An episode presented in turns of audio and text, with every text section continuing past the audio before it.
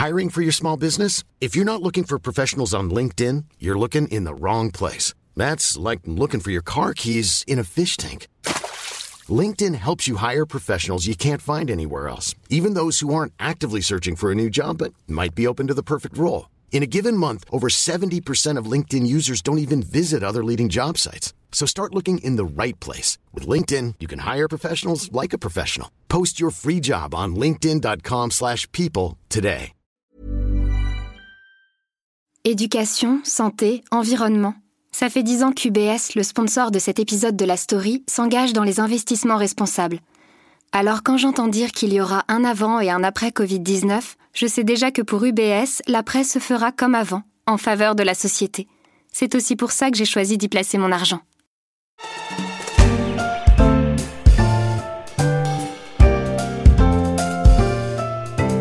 Londres, capitale de la culture pop et de la mode. Voilà qui fleure bon les années 60, les Beatles, la mini-jupe et les univers de chapeaux melons et bottes de cuir et d'Austin Powers entre Soho et Carnaby Street. Powers always defeats me because he has mojo. Mojo? Mojo. Mais que reste-t-il du Swinging London? Je suis Pierrick Fay, vous écoutez La Story, le podcast d'actualité des échos, et je vous invite à traverser la Manche avec moi pour découvrir le Swinging London d'aujourd'hui entre Brexit et gentrification. Un bon conseil, conservez toujours votre chapeau melon sur la tête en période de danger. Je n'oublierai pas. Au revoir, Steve. Emma. Merci. Emma Peel, ses tenues élégantes, ses bottes de cuir et un style inimitable pour les amateurs de la série si représentative de l'Angleterre des 60s. Ce serait donc ça le Swinging London. Pour le comprendre, il faudrait l'avoir vécu sans doute, surtout si l'on vient de ce côté de la Manche. Trop tard? Pas sûr, car le swinging London n'a pas disparu, bien au contraire. Il a traversé les époques et continue de surprendre par ses artistes et son foisonnement culturel. C'est ce qu'explique Cecilia Delporte dans un article qu'elle consacre à ce mouvement dans un numéro spécial Londres des Eco Weekend, un numéro à ne pas rater vendredi en kiosque. Bonjour Cecilia Delporte. Bonjour. Alors d'abord, historiquement, c'est quoi le Swinging London? Ah Oui, alors petite piqûre de rappel, le Swinging London, donc c'est un moment, une période d'effervescence culturelle euh, qui s'est déroulée au milieu des années 1960. Et sa particularité, c'est que ça a touché un peu tous les secteurs, tous les domaines, donc que ça soit la photographie, la mode, la musique, la littérature, le cinéma. Euh, tous ces, tous ces domaines-là, en fait, ont été... Euh, impacté un peu par cette effervescence culturelle qui concernait quand même beaucoup l'élite euh, londonienne. Oui, c'était pas seulement de la musique ou, l'art, hein, c'était aussi le monde de la mode, des mannequins vedettes, c'est ça Oui, hein bah, tout à fait. C'était l'époque de Marie Quant, on se souvient, hein, celle qui a popularisé euh, les mini-jupes hein, pour le côté mode, et puis c'était les photographies de, euh, de David Bailey, de l'icône pop Twiggy également véritable figure des swinging 60s, c'est elle qui a popularisé la mini-jupe. Marie Quant est à l'honneur en ce moment au Victoria and Albert Museum de Londres qui consacre une exposition à la styliste galloise. Et puis c'était aussi le monde de la nuit, hein, avec euh, le quartier par exemple de, de Soho euh, qui, qui, était en pleine effervescence avec les boîtes de nuit et les endroits un peu branchés où sortir. C'était vraiment voilà toute la branchitude un peu londonienne. Pourquoi est-ce que ce Londres de la nuit fait-il encore fantasmer notamment les franchises Ça fait fantasmer parce que Londres a ce côté euh, un peu décadent dans l'imaginaire collectif en tout cas. Et puis c'est une ville qui est très multiculturelle où il y a plein d'influences différentes. Et du coup, bah, d'un lieu à un autre, on, se retrouve vraiment euh, immergé dans, des atmosphères différentes et puis, oui, assez, euh, assez décalé par rapport à ce qu'on peut trouver à Paris.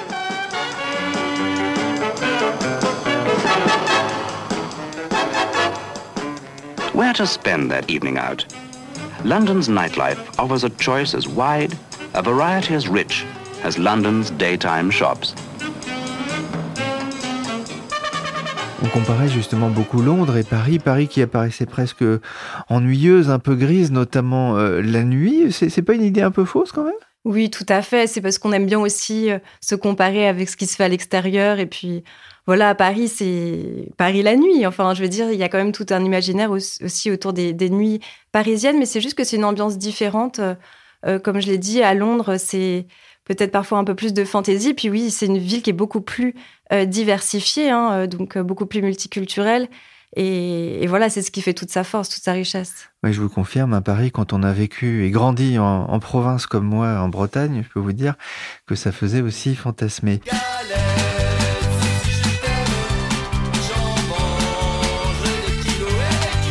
Euh, quelles sont aujourd'hui justement les sources d'inspiration de ces mouvements musicaux et artistiques de ce nouveau Swinging London? Alors par exemple, si on prend l'exemple de la musique, euh, on trouve par exemple le grime. Le grime, en fait, qui est un mouvement qui est né un peu dans l'est de Londres.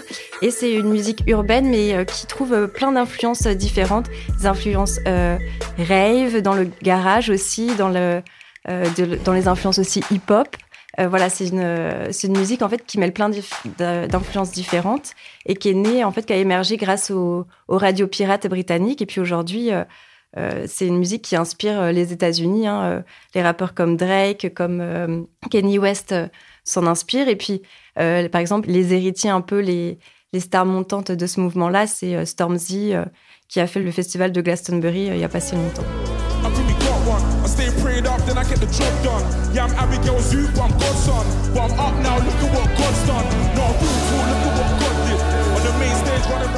Stormzy, un temps fort du festival de Glastonbury dans cette vidéo de BBC Music. Donc c'est un, milieu euh, très mouvant, euh, très euh, grouillant, j'ai presque envie de dire, ça bouge de tous les côtés. Et dans votre article, vous donnez aussi un exemple, celui d'un groupe de jazz. C'est un collectif, Steam Down. On va écouter quelques notes.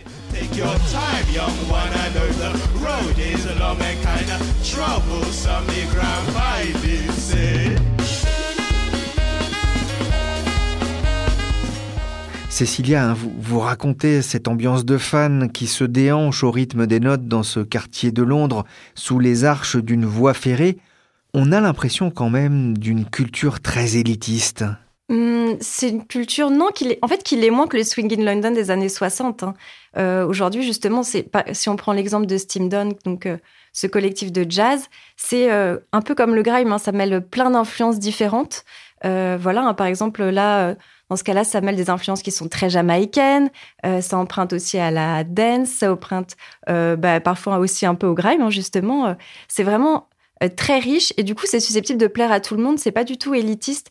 Et puis, quand on assiste justement au concert de, Steam Down, tout le monde danse. C'est un public très jeune, mais qui qui viennent pas forcément de des quartiers avoisinants. Enfin, je veux dire, euh, c'est euh, tout Londres qui, s'y retrouve et c'est pas si élitiste que ça. Après, c'est un peu branché, on va dire. C'est pas forcément un loisir de masse, effectivement. Peut-être que le terme d'élitiste est, dépassé.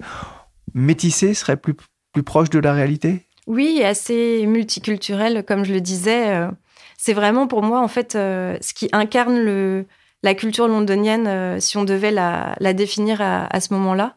À cet instant présent, en fait, c'est une culture qui est vibrante et très multiculturelle. C'est ce qui la définit le mieux. Est-ce que c'est une culture qui se cache aussi? Euh, Dans quel sens? Ben, on, voit bien, c'est pas, ça se mérite finalement de les trouver. Est-ce qu'on les trouve facilement? C'est vrai. Alors, euh, comme je disais, il y a ce côté un peu branché, donc évidemment. il euh, faut un peu dénicher les derniers coins à la mode. Et puis surtout qu'en fait, le, Londres a complètement changé dans sa manière de vivre la culture. Euh, vu que Londres s'est embourgeoisé, tout s'excentre un peu, hein, tout se déplace vers euh, des quartiers qui autrefois n'étaient pas forcément très populaires.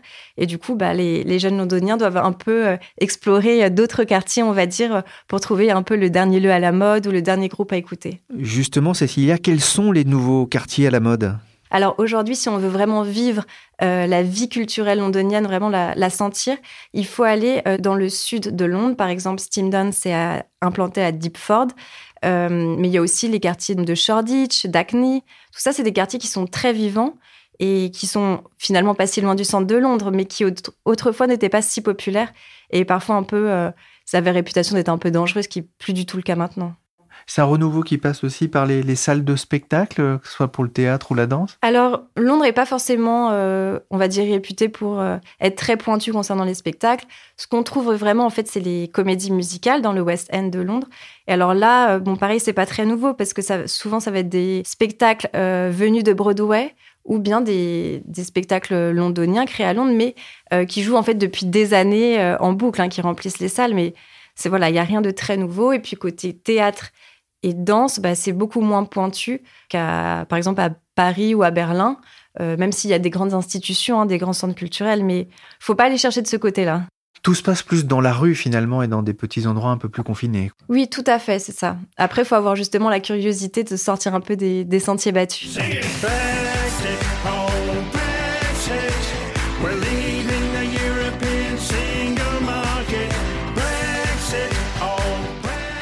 Alors votre article est publié dans, Les Échos Week-end qui consacre cette semaine son numéro euh, à Londres. Euh, L'actualité, c'est aussi le, Brexit. Est-ce que lors de votre reportage, vous avez senti un intérêt ou une angoisse liée au Brexit? Tout à fait. Alors c'est quelque chose qui revient à chaque interview. Euh, chaque intervenant en parle, hein, qu'on pose la question ou pas.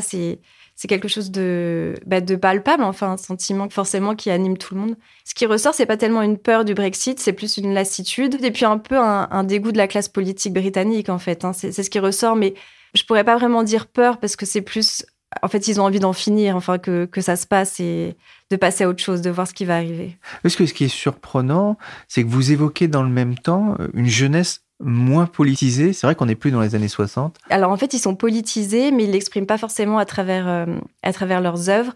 Aujourd'hui, ça va être, par exemple, si je prends l'exemple de, de, la littérature londonienne, euh, ça va être une écriture qui va plus traiter de sujets personnels avec des thématiques notamment très féministes euh, sur la notion de genre, sur la notion d'identité, et puis aussi des thématiques sur la précarité également, le, la violence sociale, mais ça va pas être des textes très politisés ou comme des manifestes en fait. Ça va être euh, écrit en tout cas à travers un prisme très personnel.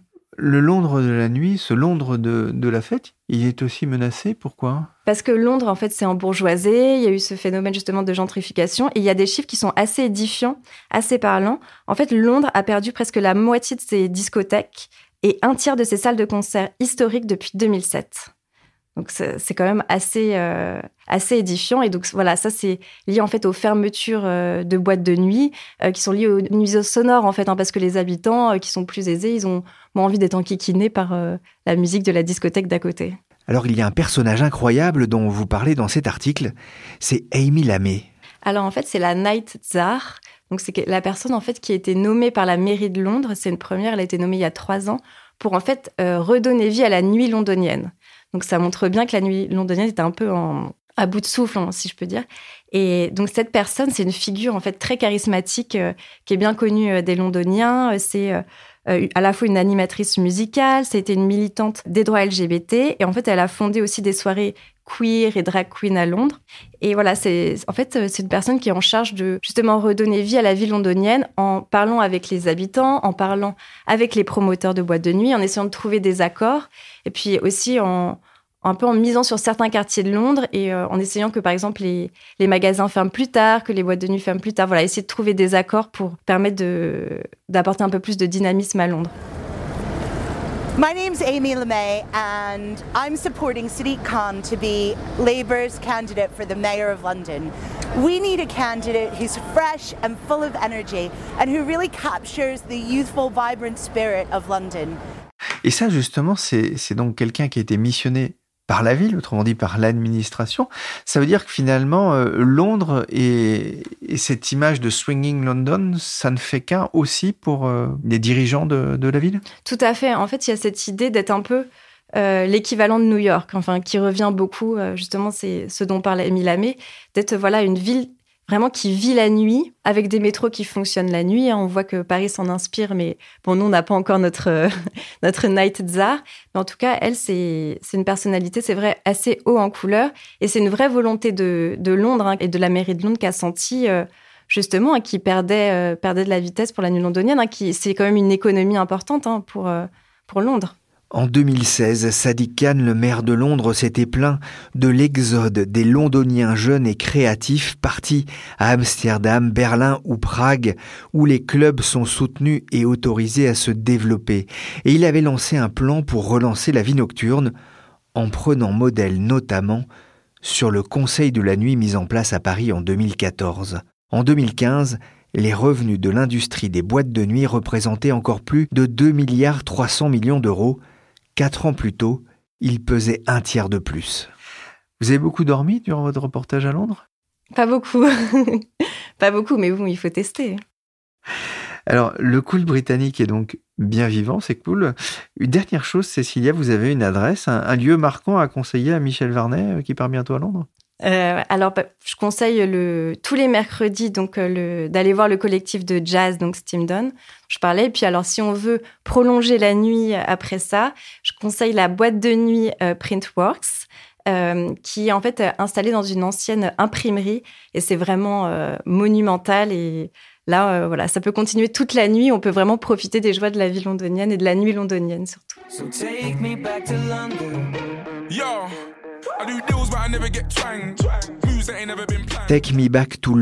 chante Stormzy et Ed Sheeran, la rencontre du grime et de la folk pop, symbole de ce nouveau Londres, la ville qui swing. Pas étonnant entre ces 20 millions de touristes, ces 110 000 étudiants, ces 83 000 restaurants, ces 1733 nightclubs et ces 69 litres de bière ingurgitée chaque année en moyenne par chaque londonien. Merci Cécilia Delporte, journaliste aux Éco Weekend, pour cette belle balade londonienne. La story, c'est fini pour aujourd'hui. L'émission a été réalisée par DJ Nico Jean, featuring Michel Varnet. Si vous avez aimé cet épisode et si vous appréciez la story, n'hésitez pas à la partager autour de vous et à nous donner 5 étoiles sur les plateformes de podcast et de streaming. Ne manquez pas non plus dans les kiosques les éco week-ends de tous les vendredis et notamment ce spécial Londres. Pour l'info en temps réel, c'est sur leséchos.fr. Hey, it's Paige DeSorbo from Giggly Squad. High quality fashion without the price tag. Say hello to Quince. I'm snagging high-end essentials like cozy cashmere sweaters, sleek leather jackets, fine jewelry, and so much more. With Quince being 50 to 80% less than similar brands. And they partner with factories that prioritize safe, ethical, and responsible manufacturing. I love that. Luxury quality within reach. Go to quince.com slash style to get free shipping and 365 day returns on your next order. Quince.com slash style.